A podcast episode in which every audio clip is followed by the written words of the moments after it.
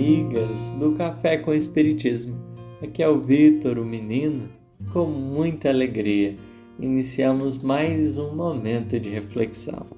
No episódio de hoje, iremos refletir sobre o Livro dos Espíritos na sua quarta parte, iniciando, nesse momento, pela 920. O título do capítulo é Felicidade e Infelicidade Relativas.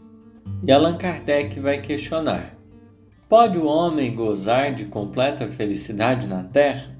Será que tem meios e condições de nós sermos totalmente felizes nesse momento na Terra?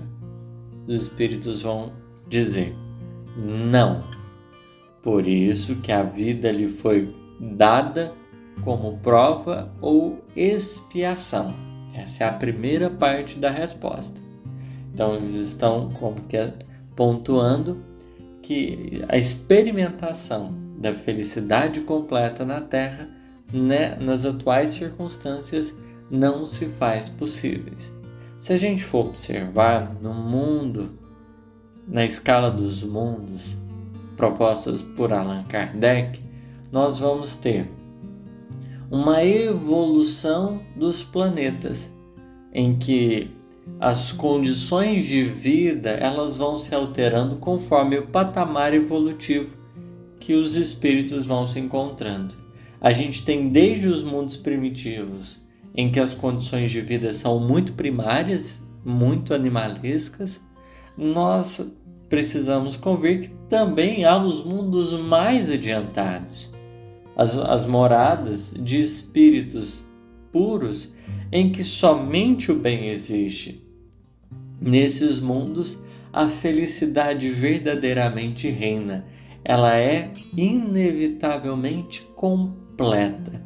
Nesse atual estágio que nós nos encontramos, em vias de avançarmos para a regeneração, mas ainda né, com alicerces muito profundos no mundo de prova e expiação, a vida foi nos concedida com esse fim. Por vezes enfrentarmos as nossas expiações, esta cota de lições inevitáveis do nosso destino e também estarmos lidando com as nossas provas. Esse punhado outros de oportunidades que vão nos sendo concedidas com o fim de aprimorarmos e nos é, aperfeiçoarmos cada vez mais. Essa é a primeira parte. E tem uma segunda parte em que os Espíritos dizem: dele, porém, depende a suavização de seus males e o ser tão feliz quanto possível na terra. Então, do homem depende a suavização dos males e o ser tão feliz quanto possível na terra. Suavizar os males e ser feliz. São dois processos interessantes, já que não será possível gozar da completa felicidade, isso não significa que nós estejamos destinados a, ao, ao sofrimento aqui o sofrimento, por vezes, é meio de aprendizagem, né? É, ele representa um, um instante de travessia, mas ele nunca será a nossa destinação. A primeira parte que os Espíritos propõem não vem reduzir em nenhum momento a nossa existência a um plano de infelicidade.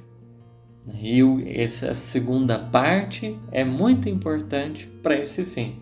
E o próprio Emmanuel, no livro Encontro Marcado, na lição de número 11, vai dizer né, que por vezes o Evangelho é marcado pela dor, né, a dor da crucificação e tudo mais, só que ele acentua que o Evangelho começa com as alegrias do nascimento do Cristo e termina e termina no, lá nas profecias benditas de João Evangelista, falando sobre a Jerusalém de cima, é, né, nessa condição da terra mais elevada e mais feliz.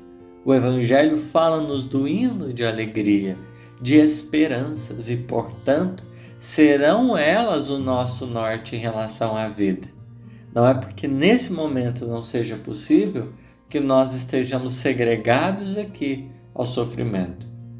Suavizar os males significa grande parte daquelas tendências que quase sempre seguíamos sem reflexão, né? daqueles impulsos, da, da forma mais animalesca de agir. Quanto mais vamos suavizando os nossos males, mais vamos tendo condições de também sentir interiormente o clarão da verdade divina, a nos esclarecer o espírito, a nos fortalecer a alma. Depende da maneira que a gente gerencia as circunstâncias, porque como é um mundo em que a gente ainda tem expiações, onde a gente ainda tem provas, é preciso estarmos atentos que o estado de vibração dos outros ainda não será o melhor. Os corações nem sempre vão estar né, desejosos de todo bem. E estarmos dispostos a esse compromisso real com a verdade e com o amor é estarmos construindo bases seguras para que avancemos. E é suavizando esses males, aprendendo a não mais né, compactuar com o mal e com a injustiça. E ao mesmo tempo, aprendendo a valorizar as experiências que a gente vai conquistando, esse tesouro dessa alegria e dessa espontaneidade, que verdadeiramente é indispensável na Terra e fora dela. Muito obrigado. Esse foi o nosso estudo 920. Nos próximos a gente continua explorando esse item felicidade e infelicidades relativas. Até a próxima, muito obrigado.